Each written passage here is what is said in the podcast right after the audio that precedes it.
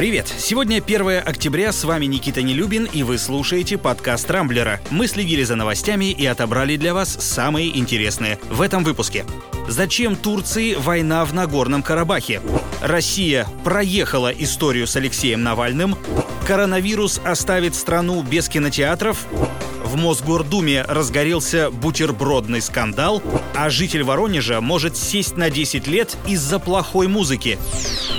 Авианаступлением в Нагорном Карабахе управляет Турция. С таким заявлением накануне выступила Минобороны Армении. По данным ведомства, воздушный командный пункт якобы находится в районе турецких городов Эрзрум и Карс. Однако пока что заявления армянской стороны остаются бездоказательными. Сама Турция по-прежнему категорически отрицает непосредственное участие в Карабахском конфликте, заявляя об исключительно моральной поддержке Азербайджана. А турецкая газета Эвренсел выдвинула на этот счет свою версию. По данным издания, Ранее власти Турции хотят использовать Карабах в качестве рычага давления на Россию, с которой у нее по-прежнему идут споры насчет контроля над сирийскими городами Идлиб и Тель-Рифат. Вместе с тем, как отмечают турецкие журналисты, попытки ограничить растущую мощь и влияние России в регионе могут дать и обратный эффект, как это, собственно, уже произошло в Сирии. Тем временем президент Азербайджана Ильхам Алиев назвал единственное условие для прекращения боевых действий – это вывод армянских войск из Нагорного Карабаха а заодно четко дал понять, что в многочисленных призывах к диалогу нет никакой необходимости.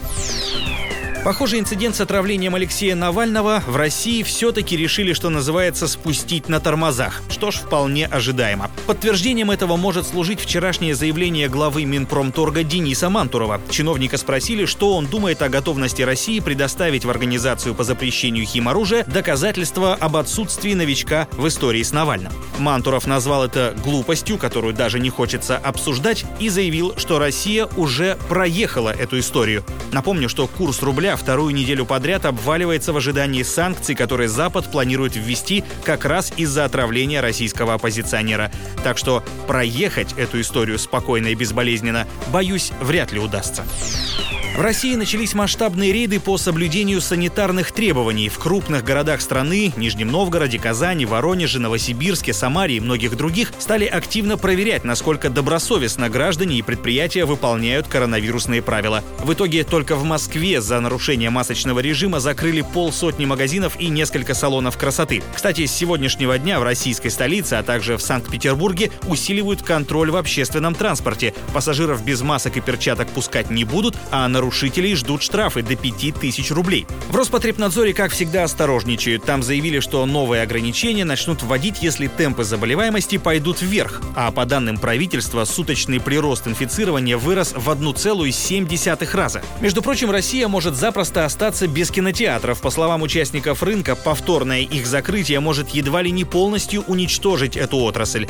Ну а сами россияне тем временем продолжают демонстрировать удивительную беспечность и уже начали планировать планировать отпуска на случай второй волны ковида. Наибольшей популярностью пользуются Турция, Кубань и Крым. Путевки туда с датами на начало октября почти полностью раскуплены.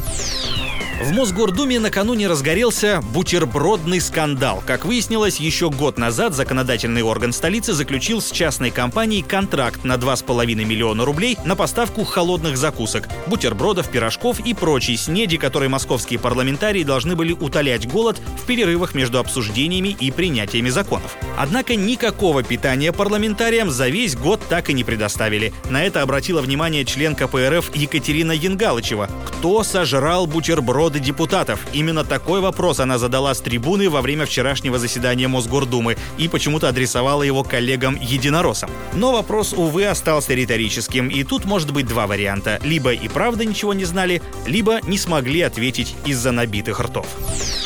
Довольно поучительная история произошла на днях с двумя жителями Воронежа. Мужчины выпивали, закусывали, слушали музыку, и в какой-то момент один из собутыльников набросился на второго с кулаками, отобрал у него 15 тысяч рублей, мобильник и убежал. На следующий день злоумышленника, конечно, поймали, а на допросе он признался, что ему не понравилась музыка, которую его знакомый выбрал для застольного прослушивания. Это якобы и стало причиной нападения. Теперь за побои и грабеж меломану грозит 10 лет тюрьмы. А А ведь все могло закончиться хорошо, если хотя бы у одного из приятелей была бы подписка на Яндекс Музыку. Выбор там такой огромный, что каждый обязательно найдет что-то на свой вкус. Если у вас еще нет подписки, не беда, всем, кто пройдет по ссылке в описании к этому выпуску, мы подарим трехмесячный бесплатный доступ к Яндекс Музыке. А среди тех, кто подпишется там на подкаст «Рамблер. Какие новости?», разыграем целых 10 годовых подписок. На этом пока все. С вами был Никита Нелюбин. Не пропускайте интересные новости, слушайте и подписывайтесь на нас в Яндекс Музыке, Google подкастах и Castbox. Увидимся на rambler.ru.